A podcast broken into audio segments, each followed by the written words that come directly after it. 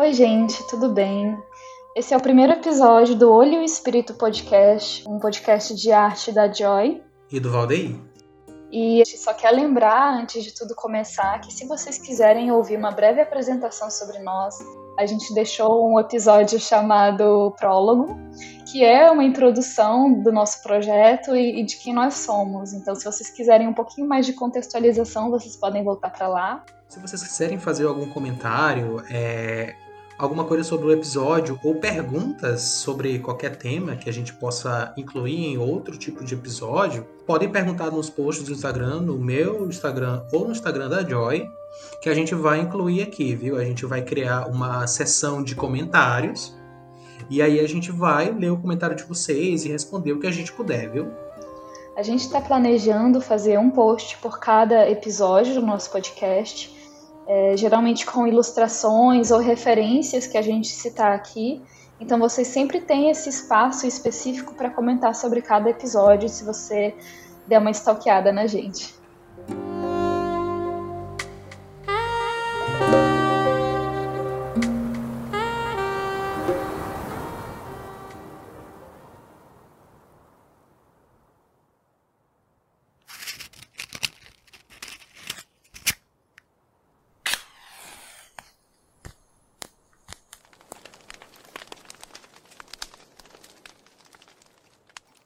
Então, sobre esse tema, né? Hoje a gente resolveu começar sobre esse tema que pode ser muito polêmico, mas que é extremamente pertinente, que é sobre desejo e força criativa. Hoje nós seremos excomungados da igreja. é, então, a gente vai falar sobre a questão do desejo, né, e como ele tem relação com a prática criativa com fazer arte, né? E como isso não é o que usualmente se pensa que é. E o que, que a gente entende por desejo isso. e tesão nesse caso, né? Eu, pelo menos, entendo o desejo e o tesão como essa força de excitação, né? Como um, um, um fogo que se acende sobre nós. E esse fogo é uma excitação, um deleite com o que a gente está experienciando, o que quer que seja, né? Pode ser um deleite estético, pode ser um, um, uma excitação mental com alguma ideia, pode ser uma profunda curiosidade. E, e nesse episódio a gente está tentando resgatar essa ideia do desejo e do tesão que não é meramente biológica, não é meramente física. A gente está trazendo o aspecto energético, mental, espiritual e até de certa forma poética do desejo, né? O desejo como uma força motriz que é um fogo de movimento, né, para fazer as coisas acontecerem, para fazer as coisas nascerem, enfim. E você, Valdeir, como é que você encara o desejo? Olha, assim, primeiramente é uma coisa muito interessante, né, nós dois estarmos falando disso aqui, porque tu, tu é a única pessoa que eu conheço, né, tanto de artistas quanto no convívio, ou até mesmo lá no nosso curso, né, que nós dois fazemos artes visuais na Federal do Maranhão, eu e tu sou, somos as únicas pessoas que eu conheço que falam sobre isso dentro de arte, né? Que tem, não que falam sobre isso abertamente, mas que tem essa visão, né? É, porque que a gente saiba, né? É, é, porque geralmente as pessoas têm as opiniões e não falam, né? É. Eu tenho esse tesão quando eu estou produzindo, quando eu estou desenhando, até quando eu estou escrevendo alguma história, porque eu gosto de narrativa, né? Gosto de quadrinhos, né? Que combina narrativa com desenho. E nossa, para mim é uma coisa muito física, assim. É teu coração acelerar, é a tua boca salivar como se tu estivesse desejando uma comida assim muito gostosa. E é aquela excitação e aquela euforia de nossa, mas eu preciso pesquisar mais para deixar esse conceito mais fechado. Eu preciso mostrar isso aqui para alguém porque eu quero a opinião dessa pessoa sobre isso e tal e tal e tal. Nossa, mas isso aqui já está tomando forma, já é uma obra. Então, essa excitação eu acho que move muito a gente, né? Sim. move muito o que a gente faz. E quando a gente está falando dessa excitação, é porque é realmente uma coisa muito parecida com o tesão de fato do sexo, né? Por mais que a gente não esteja falando de sexo. Sim. São sensações muito parecidas, até mesmo porque elas são basicamente a mesma sensação, né? Sim. Não, completamente. E é uma pulsão, né? E assim, é uma pulsão é. que a gente não aquieta enquanto a gente não puder saciar isso. Porque se a gente. É, se a gente acordar, se a gente estiver deitado e antes de dormir do nada surgir uma faísca na nossa mente, a gente não consegue dormir. A gente não vai conseguir ah, se aquietar até a gente parar e, e fazer alguma coisa com isso, né? Então é uma situação parecida, do tipo um fogo que se acende e te inquieta e você precisa movimentar, você precisa encontrar essa sensação em um ápice né? É como se você tivesse o tempo todo buscando ela para consumir ela ao máximo e sentir o seu ápice e ver até onde ela te leva, né? Porque está conectado profundamente com uma curiosidade muito primária, assim. É como se você fosse um fogão a lenha que está todo o tempo pedindo madeira, sabe? É. O fogão não desligar, né? É. Mas essa nossa visão, essa nossa experiência com o desejo e essa nossa associação do desejo com a arte e até com o trabalho não é comum, é, é, é exceção, né? É. Porque assim, como é que o nosso contexto lida com desejo e com tesão? Primeiro a gente tem que lembrar que a gente vive numa sociedade é, ocidental, patriarcal e em sua maior parte cristã, então, tudo isso tem esse peso enorme sobre a forma que nos relacionamos com desejo, sobre a forma que nos relacionamos com, com tudo isso, porque a gente tem, por exemplo, no cristianismo, é, o desejo renegado, as dimensões inferiores do ser humano, né? É umas dimensões animalescas que precisam ser superadas isso. E que precisam ser reprimidas mesmo, como uma fraqueza, né? Do tipo, você não vai alcançar o reino de Deus se você agir através dos seus desejos. É qualquer tipo de manifestação que mostre algum tipo de alegria, algum tipo de prazer, né? Seja um sorriso. É, antes era uma coisa totalmente é, repudiada. Você não pode dançar, você não, não pode não pode falar alto. Mulher, quando ri, não pode mostrar os dentes, tem que rir assim, botando a mão na boca, né? Sim, nos primórdios, então, né? Então, é, é. E, e, Foucault fala muito sobre isso, né? A sociedade disciplinar, de que as estruturas são construídas pelo controle, pela repressão, assim. E, e, nesse cenário capitalista, né, ele tem essa visão do trabalho extenuante, que é interminável, de que é, o seu propósito de vida é estar trabalhando e, e esse processo vai ser árduo, ele vai te consumir por completo, mas é assim que as coisas funcionam e é assim que as coisas devem continuar sendo, né? É quase a visão cristã, né? Claro que você pode ser ateu, você pode ser descrente, você pode dizer o que diabo você for. Você pode ser até satanista, mas você vai ter que admitir que o comportamento é cristão, porque nós somos uma sociedade cristã. Sociedade ocidental, ela é feita, construída com base no cristianismo. Então você vai ter que sofrer a vida inteira para você ser uma pessoa boa ou para você ganhar o grande prêmio, né, que é ir para o céu no final. Então esse, esse meio que esse essa noção, né, Joy, ela uhum. acaba entrando pro trabalho, né? Você precisa sofrer, porque trabalho é sofrimento, né? E existem vários estudos, né, que analisam o comportamento humano e como ele parou de dar a adoração para a religião ou para Deus e começou a adorar o capitalismo, né? Existe essa discussão, a gente não vai aprofundar tanto nela porque existem outras referências que a gente não trouxe para cá, mas essa discussão existe e é tudo para mostrar como que a gente vive em um contexto que tem essa visão do trabalho baseado na repressão, na seriedade e na restrição, né? E de você não ter limites e de você transpassar os seus limites de formas que não são saudáveis o tempo todo, assim, principalmente nesse contexto neoliberalista, né? E já no Oriente, a gente tem uma perspectiva completamente diferente, né? A gente vê muitas linhas de espiritualidade no Oriente que se usam, se utilizam dessa força primária, né?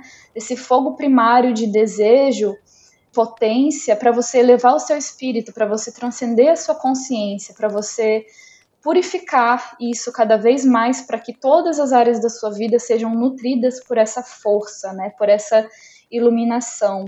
Tem o Tantra Yoga que ele trabalha essa força, mas muito para além dela mesma, né? E é muito curioso a gente observar, por exemplo, nas figuras religiosas, principalmente quando a gente considera religiões matriarcais, né, tradições matriarcais, que elas trazem o resgate da força, da potência do desejo, da potência da força sexual como uma força de criação.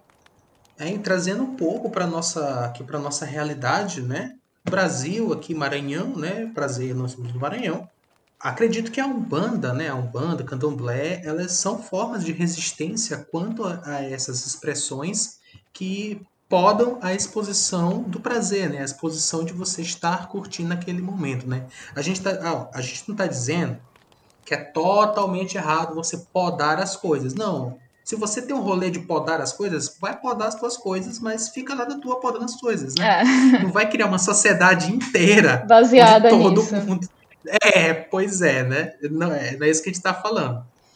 E aqui no Maranhão nós temos o Boa Meu Boi, né? E as pessoas, a grande maioria das pessoas, eu fiquei um pouco chocado ao saber disso, acham que o Boa Meu Boi, na época do São João, ele é unicamente uma festa católica. Gente, se você acha que Boa Meu Boi é unicamente uma festa católica, você precisa ir ver um Boa Meu Boi. Direito, não só no arraial lá do, das praças mais famosas, não porque não é. Por exemplo, o boi que é dito de matraca daqui, as pessoas vão dançar, as pessoas relatam que elas incorporam suas entidades e elas vão dançar e festejar junto com as suas entidades, dançando, bebendo até de manhã. O tambor de crioula também é, eu fiquei até arrupiado aqui. O tambor de crioula também é outra manifestação daqui do Maranhão, eu não sei se tem outros lugares, eu acredito que não. Onde as pessoas vão saudar São Benedito com o maior prazer do mundo. E a gente aqui está falando de prazer, Sim. a gente está falando de tesão. E a gente está falando e, de celebração também, né? Justamente. As pessoas estão sorrindo, as pessoas estão fumando, as pessoas estão bebendo, as pessoas estão dançando, as pessoas estão, não estão dançando que nem a gente fica assim, duas pautas para cá. As pessoas estão girando loucamente numa roda com um cara batendo tambor. Sim. Então, são resistências né, de culturas e que tem seus traços diferentes da, da cultura ocidentalizada cristã, né, europeia, né, são de outros, outras culturas africanas que demonstram que conseguem exercer, expor, como a Joy falou, o seu prazer, o seu tesão de formas diferentes e elas não estão cometendo pecado. Sim. Elas não estão, elas não vão para o inferno no final das contas porque elas não estão fazendo nada de errado. Não, totalmente. E assim, a gente está falando que na verdade a raiz dessa, dessa desse conflito é a divisão entre corpo e espírito. Né, e que um é bom e o outro é mal, ou a divisão entre o sexual e o espiritual, né, de que um é muito mudando e profano e o outro é divino. É, a gente observa essas culturas em que essas coisas estão profundamente interligadas e elas fazem parte do, do mesmo núcleo, né? É, e também a gente não está dizendo que tem que ligar o espírito de todo mundo, não. Você, ateu, descrente satanista que está ouvindo a gente, se você não quiser ligação com o espírito nenhum, tudo bem. Se isso não está te fazendo falta, se você está muito bem, ótimo, né? Mas existem pessoas que sentem falta desse tipo de ligação e eu e a Joy somos pessoas que provavelmente sentem falta dessa ligação e eu posso até contar uma história minha depois. Vai, Joy. É, mas assim, voltando um pouquinho para o foco, a gente está falando é, de como as sociedades e as culturas, né, religiosas ou não, lidam com esse conceito do desejo e do prazer. E a gente observa né, a religião como uma manifestação de um núcleo de conteúdo de crenças, né? Assim, e essas crenças elas se espalham e ditam a forma que essas sociedades funcionam, né? Mas o que a gente quer falar é que existe essa dicotomia entre o espiritual e o sexual, entre o corpo e o espírito. E o desejo, né, ele sempre é renegado para a parte infame, para a parte perversa, né, para a parte obscena. E a gente tem essas, essas visões de mundo em que não, o teu desejo, o teu fogo é um fogo de criação, é um fogo de movimento, é um fogo de transmutação. E isso precisa ser honrado, isso precisa ser utilizado para algo talvez bem além de desejos voláteis, bem além de, de ego, né? Pois é, e essa ideia aqui de desejo, como a gente já falou aqui, não tá, tá dentro do trabalho como um todo, né? E quando a gente aparece falando sobre isso, falando do nosso trabalho, trabalho de arte, né, as pessoas estranham, porque é uma coisa muito esquisita as pessoas gostarem Sim. do seu trabalho. Hoje nós temos grupos que tentam dizer, né, que falam, oh, goste do seu trabalho, faça aquilo que você goste. É, mas a gente consegue perceber que certos desses grupos, eles basicamente estão fazendo a mesma coisa que o capitalismo está fazendo, só que com... Um novo branding, assim. Com neons. É, tá cheio de neon na frente, o pessoal soltando foguete para tudo quanto é lado. Ah, venha para cá. Mas é a mesma coisa no final das contas, né? E eles acabam criando essa ilusão de que se você gosta do trabalho, você nunca mais vai trabalhar em nenhum dia da sua vida. Isso é uma mentira, todo mundo sabe é, disso. É uma grande mentira. Porque a gente tem, por um lado, essa, essa ideia de que trabalho ele deve ser algo muito estrito, né? muito controlado, muito é. disciplinado. E por outro lado, a gente tem uma completa idealização do que é um trabalho que você ama, principalmente dentro da arte. É, a sociedade ela não reage como se fosse um pequeno meio termo entre as coisas, né? Tem que ser o extremo, né? Porque o extremo vende. É. Então, é, ou é a idealização total e a romantização total disso, ou não. Isso é uma merda, aceita e é isso, sabe? Sim. Né? É... é o chicote lá o tempo todo em si mesmo, pro, é. pro bem da produtividade capitalista, ou então, se não for isso, você é um artista que está lá no mundo da, da, imaginação e que tudo é lindo e tudo é gostoso e você está imerso no seu processo criativo e, e você não experiencia nenhuma dificuldade porque é um dom inato, é um talento, então você só precisa é, apreciar o processo que o seu trabalho vai nascer. O download vem. É, o download vem assim, você não faz esforço. Você baixa então, o santo e tudo fica pronto. É. A gente sabe que isso é uma mentira. Eu e Joy aqui, nós amamos o que a gente faz, né? Eu amo os meus desenhos com bico de pena. Ela ama as pinturas que ela faz com aquarela, com olhos, fazendo uma pintura de 40 mil metros. Mas. é, só que, tá, tudo bem, a gente ama fazer isso, a gente ama fazer o autoral.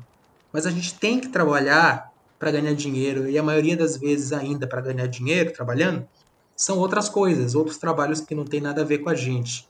Quando a gente vai fazer um autoral, tem todo o método, como ela acabou de falar, tem toda a organização que você passa muitos dias pensando, você quebra a cabeça, você não consegue, aquilo ali cansa, você acorda muito cedo, dorme destruído com a coluna fodida e o tendão do braço que você desenha doendo.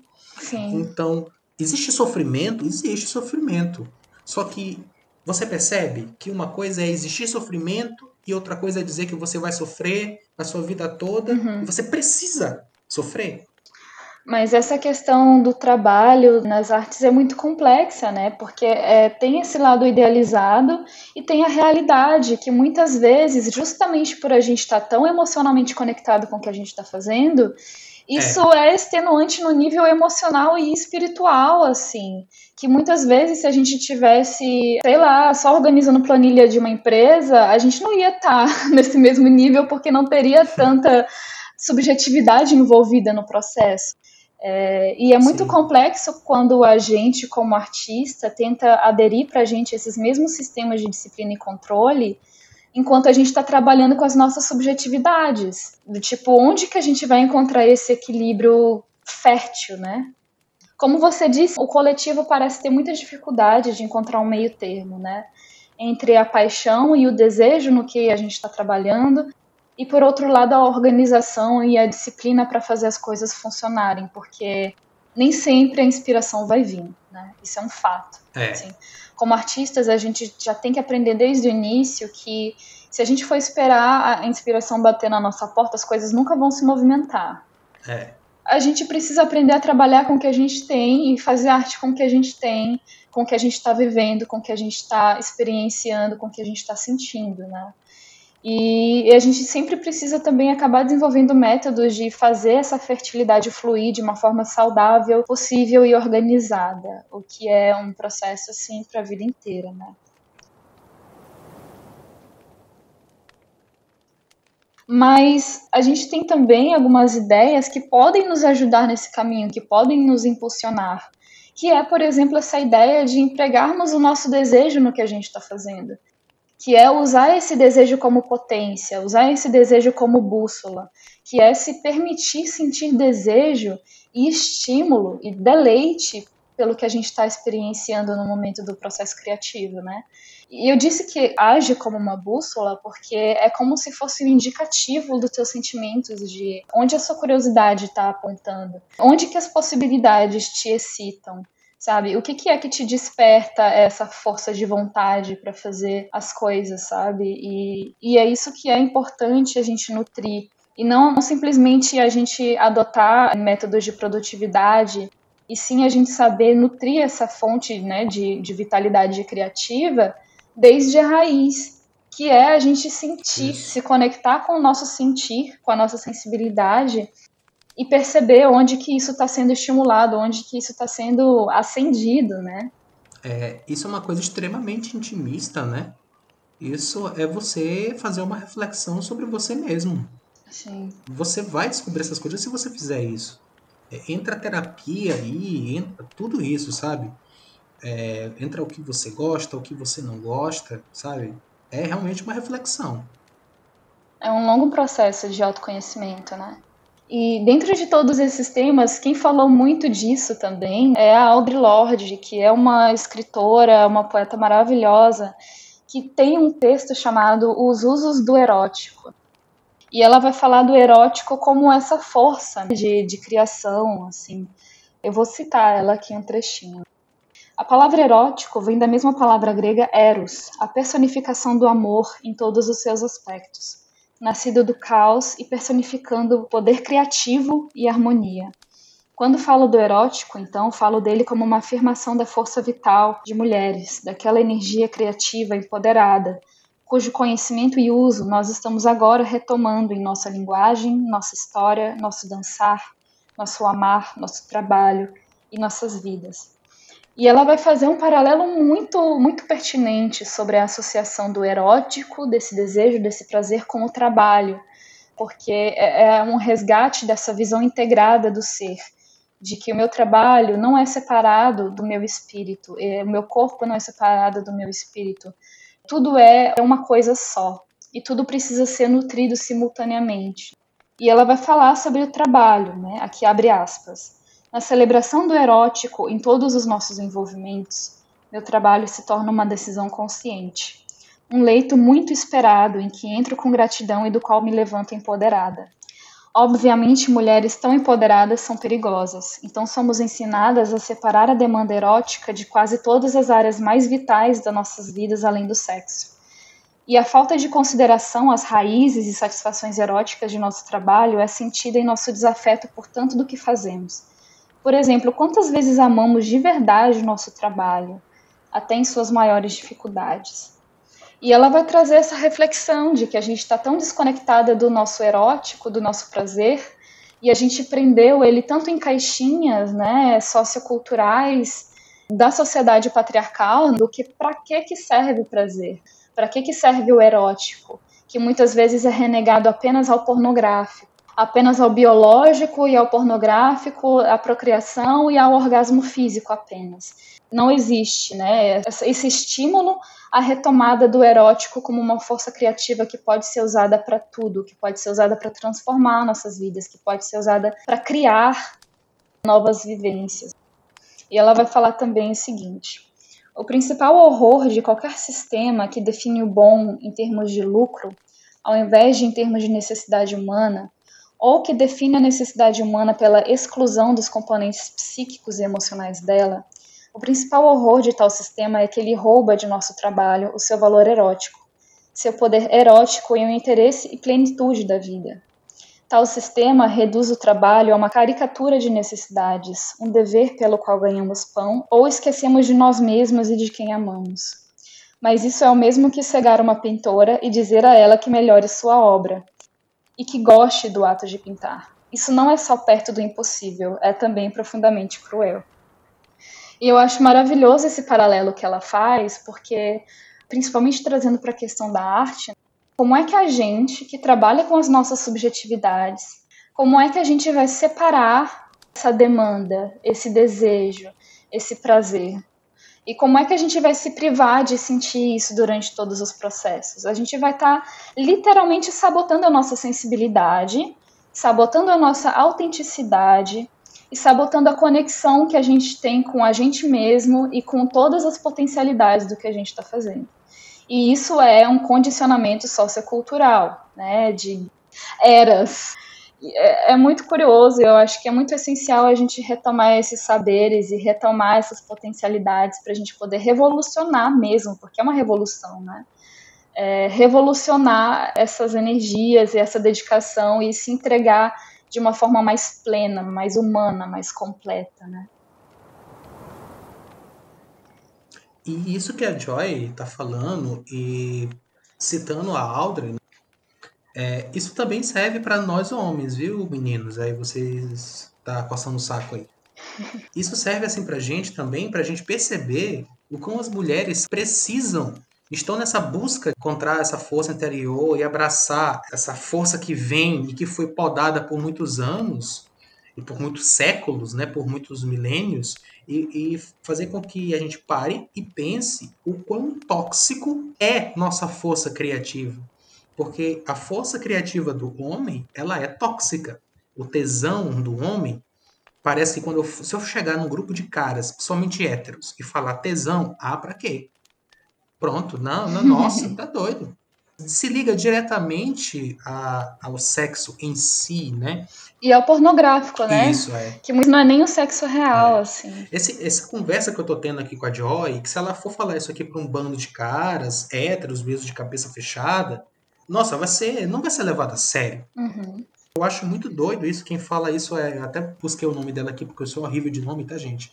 A Clarissa Píncola, na Mulheres que Correm com os Lobos. Esse livro é muito legal, tá? Leio. Sim, estava querendo citar ele também, mas estava esquecendo. Achei é, ótimo. Ela, se eu não me engano, eu acho que é ela que fala que a mulher, na, a mulher selvagem, né? É essa mulher que ela tem poder sobre a vida, porque ela pare, né? E sobre a morte. Porque basicamente são as mulheres, né? eram as mulheres que cuidavam ali do corpo, né, do morto e tal. Esses rituais eram, eram elas que faziam, assim, em sua grande maioria, nas sociedades, né? Então, existe um medo muito grande do homem sobre essa mulher empoderada que tu tá falando, né? Des, dessa força que sempre é podada, tem que ser podada, tem que ser podada. E fica reflexão pra gente, né? Do quão tóxico nós podemos ser, né? Essa questão da, da toxicidade masculina e todas essas visões estigmatizadas, plastificadas do prazer, né, que foram impostas, elas têm raízes múltiplas dentro dessa sociedade patriarcal e claro que ela vai se reverberar na representatividade, nas histórias que são contadas, nas narrativas que são tecidas, né? Então é tudo em torno de uma plastificação, tudo é em torno de uma idealização tudo é em torno de um, de um padrão que não está conectado com o que é primário, selvagem, natural e verdadeiro. E a gente tem a percepção do desejo, essa potência de desejo, de tesão, que não segue as restrições socioculturais do quais a gente foi condicionado, que não segue esse binarismo filosófico de corpo versus espírito, sagrado versus profano, e que é a unificação de todos esses polos. E como é que a gente lida com isso na arte? Eu acho que é essencial a gente entrar nessa jornada é, interior para sentirmos como o desejo pode ser uma bússola de, de, perceber onde o desejo quer nos levar, assim, onde que as nossas pulsões estão apontando. E é um, é um longo processo de se permitir essa curiosidade imaginativa, de permitir essa experimentação. E é um estado muito parecido com um estado de quando a gente é criança, né? De quando a gente ainda não ficou completamente podado por essas convenções sociais e mentais e filosóficas do que, que a gente deveria estar tá fazendo. Total. É, é muito curioso a gente retomar essa imagem de como a gente era quando a gente era criança e como a gente tinha uma força de vontade às vezes incontrolável e incompreensível para determinadas coisas assim e que isso levava a gente a se imergir em brincadeira, em experimentação, na criação de novos mundos, né? E de uma forma muito pura, muito livre, assim. Uma coisa incrível. É quase um estado meditativo de caos, né? É uma perspectiva interessante. é um estado de imersão total, né? Total, assim, é. Assim, se a gente buscar retomar essas memórias de como era que a gente desenhava quando a gente era criança, ou como era que a gente brincava quando a gente era criança, era uma imersão tão profunda e tão livre que a gente estava conectado com essa força, com a criatividade primária, que é, é muito pura quando a gente é criança. A gente ainda não passou né, por todos esses processos de condicionamento. E você tem uma história interessante né, sobre isso. É, eu tenho. É, as pessoas podem, podem ainda estar se perguntando, né? Nossa, mas tá, mas como é que eu aplico isso na minha vida, né? Bem, Vou contar uma historinha para vocês. Eu gosto de contar histórias, tá? Com licença. Os meus pais, assim, a minha família, ela é uma família de artistas. Então, meu pai não é artista, a minha mãe é. E durante a minha infância, né, eu sempre fui muito preso dentro de casa, eu não saía para absolutamente lugar algum. Quando eu saía era para brincar com os vizinhos, os filhos dos vizinhos, depois voltava para casa. Não tinha criança onde eu morava, eu morava com sete adultos. E a única opção de divertimento que eu tinha era TV ou brincar, né? Brincar e desenhar. E daí os meus pais, eles não podaram a minha criatividade, eles deixaram eu brincar, me deixaram desenhar, né? E quando eu era criança, é, me deram um alicate de presente, um alicate de plástico, e eu acabava deitando na rede, né? Como um bom maranhense. E eu ficava brincando com aquele alicate e aquele alicate se transformava em qualquer coisa para mim. É, basicamente, passava o dia todo brincando, quando eu podia, né? Criança ia pra escola e tal. E naquele brincar meu, naquela inocência da criança, eu basicamente estava exercitando e treinando práticas de criação, que eu não sabia. E isso hoje, para mim, eu, eu retomei isso algum, algum tempo atrás, que obviamente hoje, tamanho macho velho, eu já não deito na minha rede fico brincando de alicate. Mas antes de dormir, eu deito na minha rede, obviamente, porque eu durmo na rede, de novo como um bom maranhense, e eu deixo a minha mente vagar e focar em alguma história que eu esteja criando e eu começo a pensar naquela história como se fosse um desenho animado e eu tento me divertir com aquela história e eu vou pensando, me divertindo, vou imaginando lutas, imaginando cenas dramáticas até dormir. É, isso me diverte muito, isso me dá um prazer desgraçado antes de dormir. Teve uma vez até que eu estava contando para Joy que eu fui deitar cedo para eu continuar pensando o negócio que eu estava pensando na noite anterior. Então, eu basicamente estou simulando uma sensação e uma prática que eu tinha quando eu era criança. Eu não diria que seria uma simulação, eu diria que é parte é. do processo, é um resgate é, dessa verdade. força primária, né?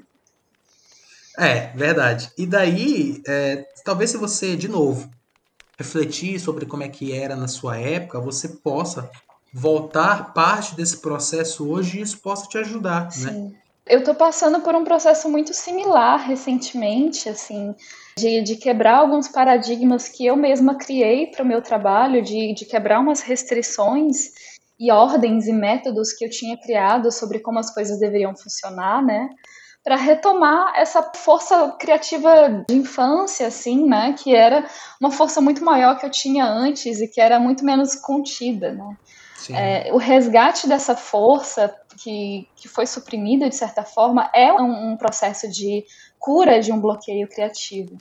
E, e, eu tenho passado por isso. E Valdaí falou agora sobre isso dele ir dormir cedo para imaginar. Isso me lembrou cenas de quando eu era criança. Que teve uma vez que eu era criança e eu acabei acabaram me deixando sozinha em casa, meus pais, e chamaram uma pessoa para cuidar de mim. E era a primeira vez que isso tinha acontecido e eu nunca ficava sozinha em casa, né? E eu me senti tão excitada pela ideia de ficar pouquíssimas horas sozinha em casa com uma criança, que eu acordei, assim, 5 horas da manhã. Eu fingi que eu, tava, eu, fingi que eu tava dormindo até os meus pais saírem. Quando os meus pais saíram, 5 horas da manhã, eu saí da cama e fui igual louca voltar para a brincadeira que eu estava criando. E eu senti esse espaço assim de, de liberdade assim, e era uma força tão grande de vontade Massa. que não existia sono, não existia preguiça, sabe? Eu só queria sentir o presente e sentir todo o momento que eu poderia ter ali, assim. E o quanto Massa. que a gente sente isso hoje em dia com o trabalho artístico? Eu acho que diria que é meio raro, assim. Principalmente no cenário atual que a gente está vivendo, principalmente com todos esses, todos esses contextos e condicionamentos, né? Mas eu acho que seria um exercício Sim. interessante a gente se reconectar e se perguntar o que, que foi tão forte em mim que fez essa, essa fonte, né, que jorra tão imensamente ser bloqueada. O que, que é tão forte a ponto de bloquear isso? Será que são ideias de utilidade, ideias de refinamento e perfeição? Será que, que são mesmo condicionamentos de como as coisas deveriam ser, né? Porque eu acho que muitas vezes é existe um embate, porque a gente tem medo de perder o controle. Justamente. E esse processo de, de retomar a nossa saúde criativa e balancear tudo, a gente tem que usar a curiosidade, né? Se conectar com a curiosidade e não ter medo de perder o controle. É, são, são estradas opostas, né? E acho que só quando a gente consegue abandonar esse medo que a gente consegue sentir plenamente todas essas potências, né? É, e se infelizmente coisas que marcaram você na infância foram coisas ruins, ainda existe a possibilidade de você trabalhar isso dentro da arte para que você melhore, para que você possa exorcizar esses desenhos, viu? É, Adorei isso é importante, isso é importante. É, dentro de uma terapia também, isso é muito importante você fazer isso, porque é muito provável que se você exorcizar essa capa grossa de trauma, você pode achar um prazer escondido que você esqueceu lá embaixo. É, isso é verdade.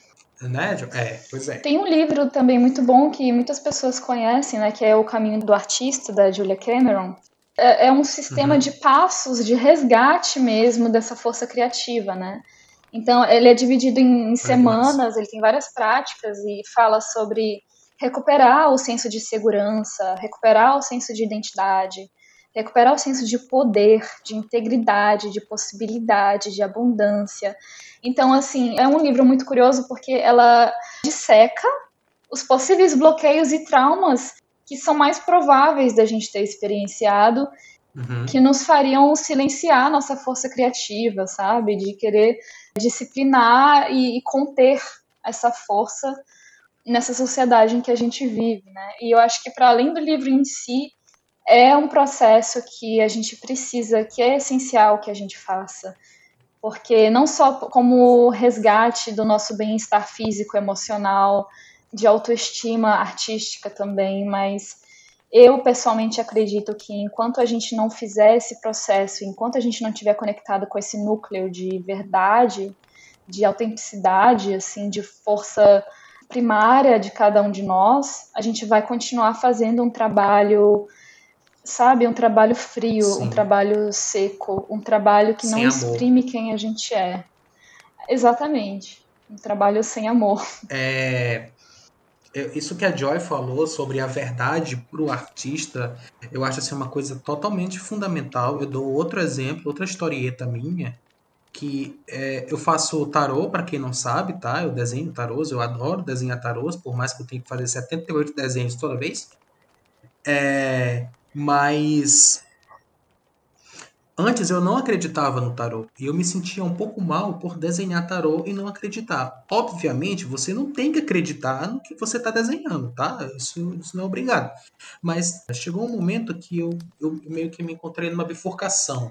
Estava acontecendo um negócio e eu fiquei, nossa, ou eu acredito ou não acredito agora. Eu resolvi acreditar. E nessa que eu resolvi acreditar, parece que o tarô fez sentido para mim, aquele tipo de arte fez sentido para mim, e hoje eu me sinto muito mais à vontade para falar sobre, até para falar algo errado, falar uma besteira, mas eu me sinto muito mais à vontade nesse âmbito, né, para falar. E como a Joy disse, virou uma verdade para mim, e eu me sinto completo, sabe, em relação a isso.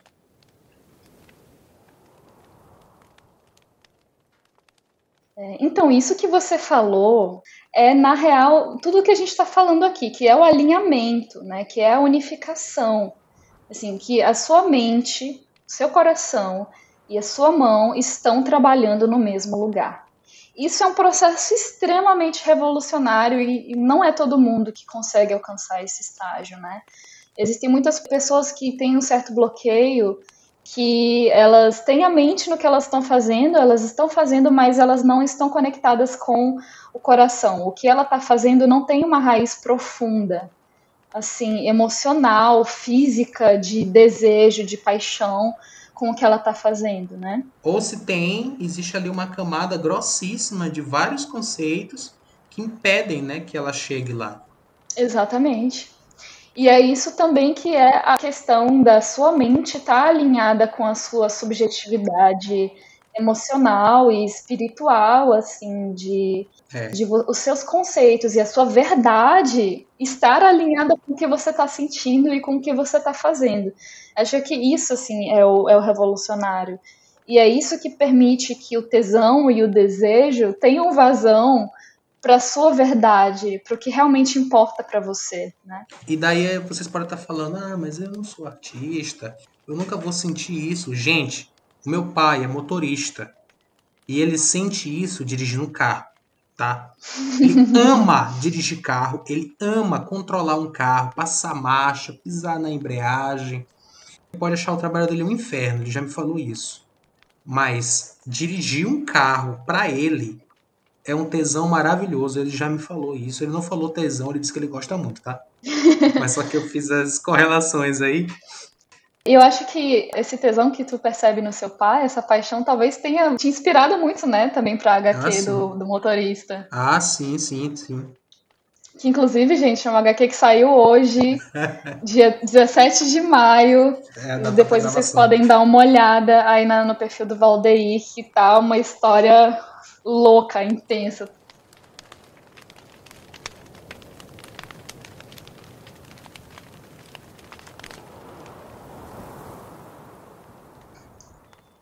É, então, gente, concluindo aqui tudo que a gente tem refletido, a gente quer lembrar que a gente não está aqui tecendo todas essas reflexões e todos esses conceitos buscando ter encontrado uma solução ou um conceito fixo ou alguma ideia rígida sobre alguma coisa, né? A gente está aqui produzindo conversações, Justamente. produzindo mais perguntas do que respostas, eu diria, e tá tudo em aberto, né? Assim, e eu acho que talvez seja interessante a gente deixar algumas perguntas mesmo para vocês, assim, perguntas que são necessárias a gente se fazer todos os dias para se conectar mais com esse processo, né?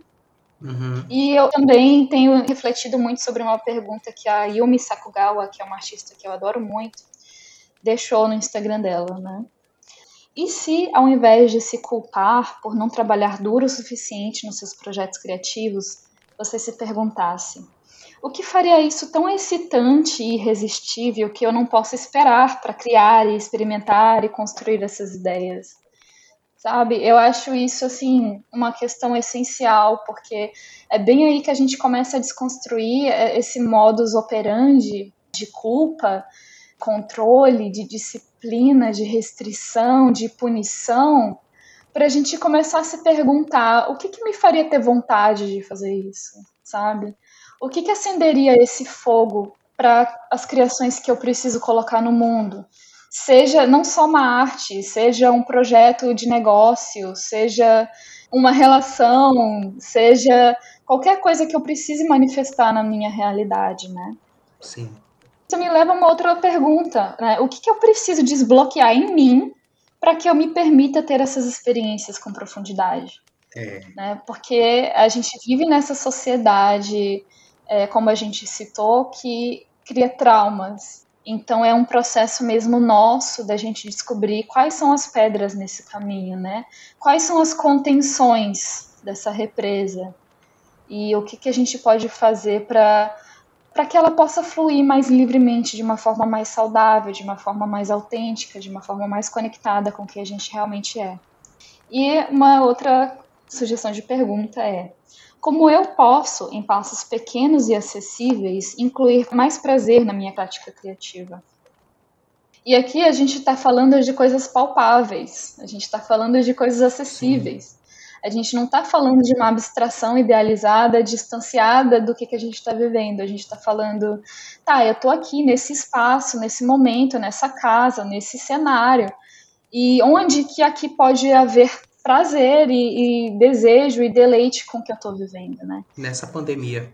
É, nessa pandemia, no meio do governo Bolsonaro, mesmo com, sei lá, 3 mil pessoas morrendo por dia, fazer essa pergunta ainda é, eu acho que se torna cada vez mais revolucionário, porque é aí que a gente vai ter a nutrição, a saúde e a estabilidade de modificar a realidade que a gente vive.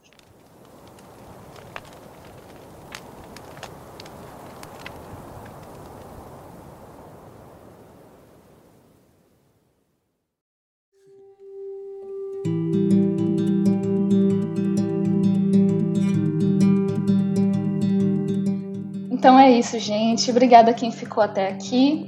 A gente quer muito saber o que, que vocês acharam né, de todo esse debate. Então eu convido vocês para expressarem a opinião de vocês lá no Instagram, nos posts sobre cada episódio do podcast. Meu Instagram profissional é joy, com J, né? J-O-Y, Brasilino Arte, sem o E, A-R-T. E é isso, gente. Eu espero você por lá e muito obrigada. E daí vocês podem me seguir né, no arroba Valdeir Brito no Instagram e arroba Valderoso no Twitter. E deem uma olhada lá no meu Instagram, que como a Joy falou, hoje, dia 17 de maio, eu postei uma HQ, uma webcomic bem curtinha chamada O Motorista, foi inspirada no meu pai, que é motorista. Então vão lá dar uma olhada, vão ler. O link está na bio. E é isso, gente. Muito obrigado por terem ouvido. Tchau, gente. Até mais.